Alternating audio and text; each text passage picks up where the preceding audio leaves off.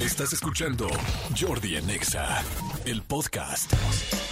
Seguimos, esto es Jordi Nexa y está aquí Alicia Rábago, pedagoga con maestría en orientación familiar, autora de muchísimos libros y una de las colaborador- colaboradoras de este programa que me da mucho gusto que está aquí. Alice, ¿cómo estás? ¿Cómo estás, Alicia? Pues feliz, contentísima, siempre que vengo contigo, ya sabes, muchísima gente me escribe, ¿estuviste con Jordi? ¡Ay, qué padre! Digo, sí, sí, el espacio que me da, yo me lo aprovecho. Ay, gracias, Alicia. Feliz, feliz de que estés aquí. Siempre hablamos de los niños, hablamos de los adolescentes, hablamos pues de esta, de la crianza, ¿no? Que es tan complicada y al mismo tiempo pues tan amorosa, pero tan complicada y con tanta responsabilidad, ¿no? Creo que no hay un trabajo más eh, complicado, difícil y, y y que te preocupe hacerlo bien que ser padre, ¿no? Claro, ¿y sabes por qué? Porque va la emoción metida. Claro. ¿no? O sea, porque a lo mejor tu trabajo lo haces, te gusta, es complicado, nadie dice que no, pero aquí hay una emoción envuelta en esto que de la crianza de los niños y que hay muchos temas por sacar, Jordi, porque hay muchas palabras que se han estigmatizado y que hoy hablabas de esta crianza, pero me ha tocado escuchar a gente que dice, es que hoy, es que nosotros programamos a los niños. Y digo yo, qué fea palabra, ¿cómo sí. programamos a los niños? Nosotros tratamos de hacer, espero y creo que la mayoría de los padres lo que tratamos de hacer es sacar lo mejor de, de- de cada uno de nuestros hijos. Que nos equivocamos, sí, que cometemos errores, pues por eso mi última publicación de Sin Querer Queriendo, en donde nos equivocamos sin querer Claro. queriendo. Y en esta parte podemos caer en esta sobreprotección de la que estamos hablando sin darnos cuenta. Y mucha gente me dice, ¿y cómo me doy cuenta si soy sobreprotector? Porque empiezas a platicar en una comida y aquel, ay, pero ya cuántos años tiene. O sea, empiezan como a- Claro, los comentaritos. Ajá, y tú dices, "Ay, pues yo también hago eso, ¿no? Y, y primero hay que, hay que ver en la situación en la que vives, porque hasta el lugar en el que vives tiene que ver en cómo te comportas con tus hijos. Para saber si eres sobreprotector o no, que es el tema de hoy. ¿Cómo saber si soy sobreprotector? Exacto. o sobreprotectora, que aquí creo que hay muchas más mujeres en la crianza que hombres. Digo, Sí. estamos juntos, Sí, pero me refiero que no, no, más bien lo dije mal. Hay más mujeres más tiempo en la crianza que el hombre, aunque hoy trabajamos todos, Exacto. hombres y mujeres y todo, pero sí hay muchas mujeres. Claro, y, y muchas que sí se lo preguntan, ¿no? Si son sobreprotectoras, como quiera que sea.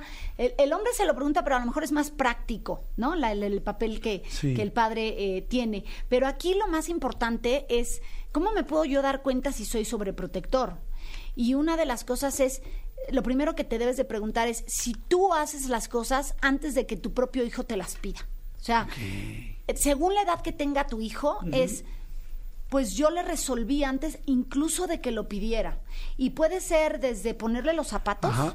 ¿no? Hasta eh, comprarle boletos para un concierto, hasta, oye, ya salió el celular y no te lo ha pedido y tú ya lo tienes, o ya te compré la premier para ir a... y el niño ni siquiera lo ha pedido. Ok. Eso, eh, y estamos hablando de comprar, pero estamos hablando de actitudes que haces inmediatas antes de que tu hijo siquiera pida ayuda o que te diga que lo necesita. O sea, ojo, ahí, ahí hay un foco rojo de yo estoy haciendo las cosas antes de que ni siquiera me las pidan. Sí, mira. O sea, ya no solamente es que te pidan y te pidan y todo le hagas, Ajá. sino que ni siquiera te pidan y ya te hayas adelantado. Mira, uno de los casos más que más se oye es esta parte donde van a salir en coche o van a trayectos largos o incluso subir un avión y la mamá está más preocupada por buscar en qué se va a entretener el niño que el propio niño en saber cómo va a pasar tantas horas. Entonces es yo sé que los que me están escuchando dirán, ay, sí, pero yo no lo voy a aguantar, pues mejor me preocupo porque tenga eso cargado, el jueguito o el Claro. gadget que usa. Sí, pero cuando tú les estás resolviendo todo lo que puede aparecerse en el camino, lo único que haces es que él incluso tenga pro- poca creatividad para resolverlo. Sí, o sea, realmente le estás jugando en su contra. O sea, no solamente le estás, tú crees que estás ayudando y le estás perjudicando. Exactamente, es, es una manera de... eh, Crees que le estás ayudando, pero a final de cuentas, a futuro le estás metiendo el pie, porque él no tiene las herramientas necesarias para buscar diferentes soluciones o para hacerse cargo de las consecuencias de, de las decisiones que toma. No cargué mi jueguito, pues me voy picándome los ojos porque no cargué mi jueguito y me voy aburriendo, ¿no? es, es como la sobreprotección hoy está vista como una forma de maltrato. Fíjate qué duro. Sí, O sea, qué fuerte. como una forma de maltrato. ¿Por qué? Porque tú le estás diciendo de cierta manera a esa persona que no es capaz de hacerlo por su cuenta. Porque eh, entonces le, lo está- le estás transmitiendo que no confías en su capacidad, que no tiene la capacidad de resolver ciertos problemas pues en cierta forma Es cierto. estás dejando con las manos atadas ante situaciones de la vida. Fíjate que qué interesante esto, digo, porque seguramente muchos papás o mamás lo podemos hacer y no nos damos cuenta qué daño. Yo tengo un amigo adulto, eh, que esto ya es un extremo, pero es una persona que tuvo mucho dinero toda la vida, pero mucho, mucho, Mucho. dinero. Este, o sea, de- ya, ya no de millonarios, sino con B, de billonarios. Y este, y grandes, ya nos hicimos amigos, y yo le preguntaba, le digo, ¿por qué te veo tan triste? ¿Por qué tal, tal? Y me dice, es que eh, me dijo, "Sí, yo soy muy inseguro. Y le decía, ¿por qué? Me dijo, es que mis papás me dieron todo. y, y ¿sabes qué? Me dice, hoy a mis 50 años, eh, siento que soy un inútil. Siento que mi, mi valor se fue al piso. O sea, yo nunca he sentido que valgo nada. Porque me daban el dinero, me daban el viaje, me daban tal. O sea, Me es- resolvían. me resolvían todo. Entonces me dice, ta- fue tanto dinero y tantas atenciones y tanto que resolvió todo el mundo porque lo resolvía el dinero, que yo me siento que no sirvo para nada ni para nadie. Y era una, y una depresión horrible. Mira cuántos puntos tocas, porque cuando estás hablando me vienen, digo, ay, ya le voy a poner a Cristian más temas, porque hay, hay muchísimos temas que salen de esto que tú comentas. Simplemente hay, hay algo que yo comento siempre. La frase que uso es los niños necesitan necesitar. Y digo los niños, pero, pero lo digo para todos. O sea, cuando tú, cuando tú tienes una necesidad, empiezas a buscar cómo cubrir esa necesidad. Pero si alguien te cubre siempre la necesidad, incluso antes de que la tengas, ni siquiera vas a sentir hambre, no vas a sentir frío, Claro. no vas a sentir. Las abuelitas decían ni todo el amor ni todo el dinero, ¿no? Y dejar unas responsabilidades en los hombros de los chicos. Es lo mismo. Hoy los padres, porque aquí vendría que podría salir Claro. otro tema, que yo cuestiono mucho. Los padres creen que ser buen padre es resolverle la vida a su hijo. Pero este problema, ¿desde dónde viene? ¿Quieres resolverle la vida a tu hijo por ayudarlo a él o por sentirte bien tú? Ok. o sea, por sentir que estás haciendo supuestamente por culpa, podría ser. Pues no por culpa, es por... O sea, porque a mí sí me lo han contestado. Porque es mi deber. Es porque, pues yo soy un buen padre, ¿no? Ya cuando él esté solito, pues el que se resuelva, pero mientras esté conmigo, no voy a dejar ni que sufra, ni que le falte nada, ni que sienta lo que yo sentí porque me faltaba algo, o que no tenga lo que yo tuve Aunque porque no me te haya faltaba. faltado nada. Eh, pero esa es, la, esa es la frase que usan. Y el otro día un buen amigo me dijo, pues sí, pero el que no tenga, o sea, que no le falte, que no tenga lo que yo tuve, pero también le estás quitando la oportunidad de que no aprenda lo que tú aprendiste al no tener lo que no tuviste. Wow, qué buena frase, me encantó, me encantó, me encantó. Le estás quitando es que no le falte lo que yo no tuve. Es- o sea, que, al, que al- sí, que, que, que tenga, que no, ya que nos no- hicimos pelotas, no, ¿eh? Hay que, que no le falte Que, no- que que no siempre tenga que- lo que yo no tuve. que tenga. Que exacto, tenga lo que yo, tenga no, lo que tuve, yo no tuve. Pero le estás quitando la oportunidad de, que aprenda lo que tú, lo que tú de- aprendiste. de no aprender lo que tú aprendiste. Ay, me encantó, qué buena frase. Es que cuando lo piensas así, Jordi, lo que pasa es que la crianza es muy al día, muy al momento, muy me hizo un berrinche, ¿qué hago? Me contestó mi adolescente, ¿qué le digo? Lo veo deprimido, ¿qué soluciono? La crianza es muy así. Y, y algo que, que podría ser otro tema, porque te digo que todo se desmenuza, es los padres no estamos acostumbrados a preguntar. Creemos que los padres sabemos todo. Sí, tenemos que saberlo. Entonces, tú- te viene tu hijo, te pregunta y no lo sabes y hasta como que dices, no, no, espérate. tengo que saberlo. Exacto. Y no. los padres hay que aprender a preguntar porque muchas veces en esas preguntas aparecen muchas respuestas. Y, y son seres humanos como tú que están aprendiendo en el mismo camino que tú y hay que ser muy respetuosos. De, de todos los temas. Otro, otra de las cosas que nos pasa. Permíteme, voy a ir rapidísimo Sí, un corte, perdón. claro. Me voy a quedar ahí rapidísimo y ahorita vamos a regresar con Alicia Rabago. Está buenísimo este tema, cómo saber si soy sobreprotector. Eh, está fantástico. Así es que bueno, Jordi en Exa. Eh, seguimos aquí en Jordi Nexa con Alicia Rábago, pedagoga, este, que bueno, autora de muchísimos, muchísimos libros. Y este, y ahora estamos platicando de eh, cómo saber si soy sobreprotector. Entonces, bueno, nos quedamos en que eh, de repente resolverles todo, no resolverles ayudarles. todo. ajá. Y, y- pero aquí, yo creo que aquí valdría la pena aterrizar, que tú pienses si me estás escuchando, es ¿por qué lo resuelvo? ¿Porque me facilita la vida? ¿Porque así siento que estoy siendo ser? buen padre? ¿Porque así ha sido? ¿No? ¿Porque la gente me presiona por hacerlo? Pero nunca he pensado en la necesidad de mi hijo. O sea, siempre me tengo en mí, pero muchas veces, es más, en, en- en la última publicación hablo de alguien que no le gustaban los gorditos en Ajá. la carne. Ajá. Y entonces me decía, es que mi papá no me dejaba pararme si no me terminaba la carne, pero odiaba los gorditos y me daban mucho asco. Me dice, yo a mi hija nunca le di los gorditos, se los quité.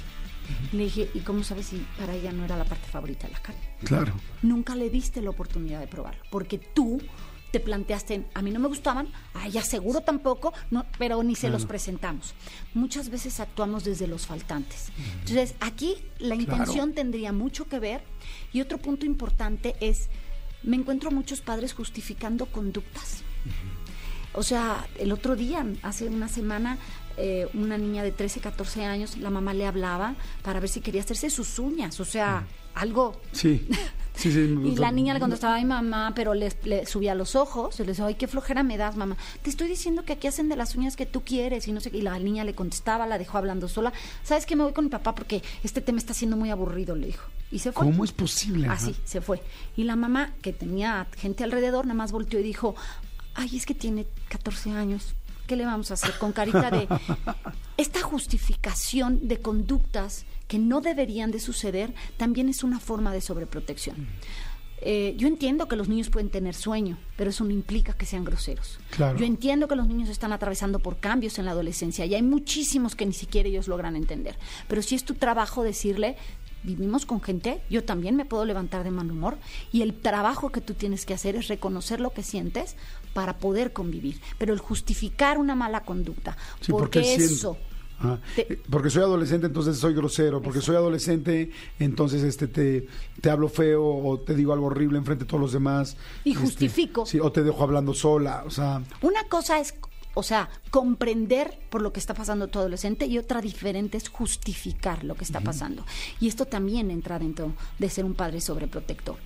La- la- la- por ejemplo, es que me quedé pensando, ¿no? Si no te contestan, si eh, te dejan hablando solo, que es muy del adolescente, si azotan la puerta, eh, ¿qué opinas?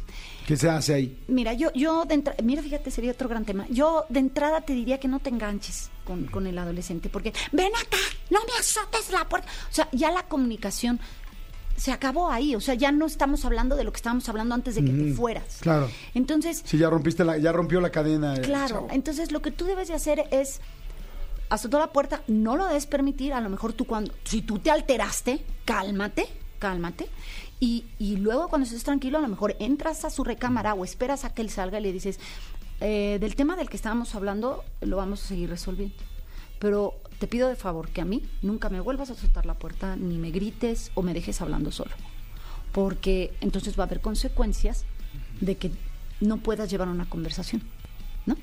Eh, eh, pueden, yo siempre digo que todo momento que tú tengas con tu hijo es, es un momento apreciable para oportunidad de hablar de crianza. O sea, una película, un cuento, eh, una subida de ojos, una levantada de hombros, una película, una noticia. Siempre es bueno para hablar de tú qué opinas de esto, tú cómo lo viste, tú qué harías. Que hoy nos falta muchísima empatía, muchísima tolerancia y, y es parte de aprender a convivir con ellos. Pero imagínate si tú eres ese papá que escribe la notita de que olvidó la, la mochila porque, ay, es que llegamos tan tarde que se quedó en la, en la cajuela del coche. Pero fue mi culpa, mis, ¿no? Perdónelo. O sea, es parte de... Yo creo que la- la- lo, lo que más nos debe de importar, Jordi, es que como padres no vamos a estar siempre para resolver la vida de nuestros hijos. Y lo mejor que podemos hacer y la mejor herramienta que les podemos dar es empezarlos a hacerse responsables de su propio cuidado. Sí, sí, hacer de, eh, autodependientes, ¿no? Este, perdón, independientes.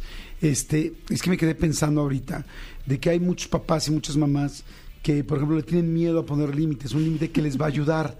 O sea, que sabemos que al límite al niño le va a ayudar y es como que tienes una mega oportunidad. No sé, le dices, ok, si no haces esto, te voy a quitar hoy el iPad, por decir algo. Y de repente veo mamás y veo papás que es como, bueno, pero sí hizo la mitad.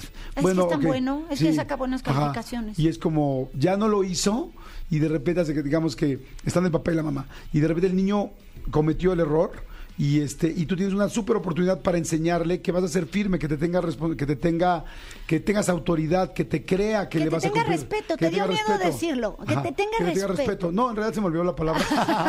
que te tenga respeto. Y, y veo a muchos papás y a muchas mamás, sobre todo muchas mamás, con mucho miedo de, ay, no, bueno, haciendo todo para que no cumplan la consecuencia. O sea, salvando al niño de que no cumpla la consecuencia, cuando en realidad la consecuencia de que hoy no tenga iPad durante tres horas, este, te va a dar durante toda la tarde, te va a dar la autoridad para después cosas mucho más fuertes. Es que- Pero es como, no, ay, bueno, Mira, pobre, bueno, pero ya hablas- solo un ratito se lo prestamos. hablas tantas, o sea, hablas y me das tantas cosas en la cabeza que no sé por dónde empezar. Pero yo, yo resumiría en esta parte de la educación, eh, y, y- y de verdad lo digo en, en sin querer queriendo.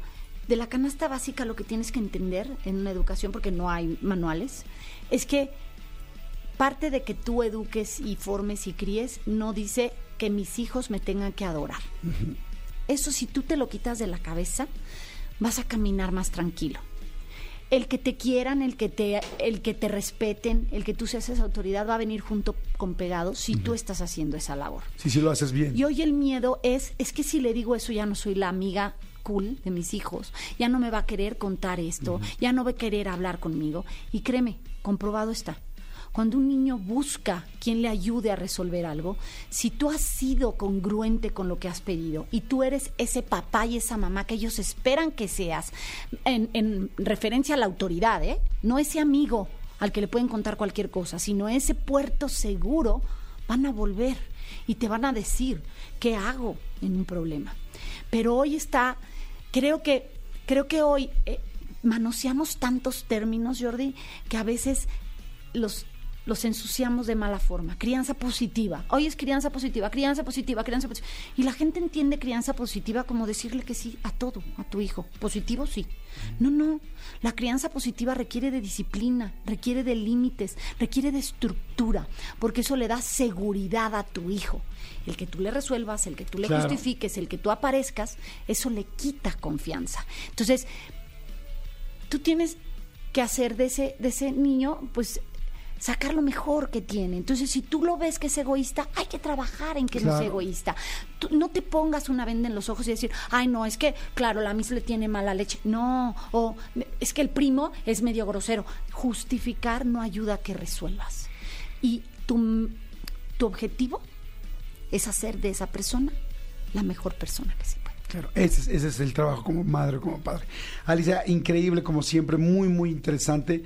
¿Dónde podemos leer? Tú ya mencionaste mucho el libro, sin querer queriendo, ¿no? Ese es el más reciente.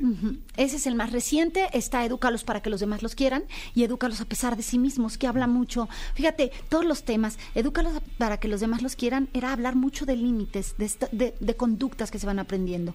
Y luego vinieron un montón de dudas sobre la autoridad y el la confusión con autoritarismo, porque a la palabra se le ha estigmatizado. Y entonces a Edúcalos a pesar de sí mismos toca ese tema. Y finalmente llego a sin querer queriendo, que son los errores más comunes que cometemos. Bueno, los pueden encontrar, los escuchan en muchas partes de la República y fuera de México. Este, entonces, búsquenlos en las librerías, búsquenlos en Sanborns, busquen en a línea. casa, sí. Pero en línea llegan a tu casa de volada. Entonces, este, siempre vamos a decirlo en Mercado Libre, en Amazon, en todas las plataformas que venden artículos y que venden libros, pues ahí los pueden pedir, le ponen Alicia Rábago y de volada les va a salir los libros. Gracias, Alicia, muchas, muchas gracias. Tus redes. Más. Mis redes en todos lados estoy como Alicia Rábago, Instagram edúcalos para que los demás y incursionando en TikTok arroba Alicia Rábago 12. Perfecto, Alicia Rábago 2 en TikTok. Gracias, Alicia, muchas gracias. A ti. Escúchanos en vivo de lunes a viernes a las 10 de la mañana en XFM 104.9. ¡Poronga sí!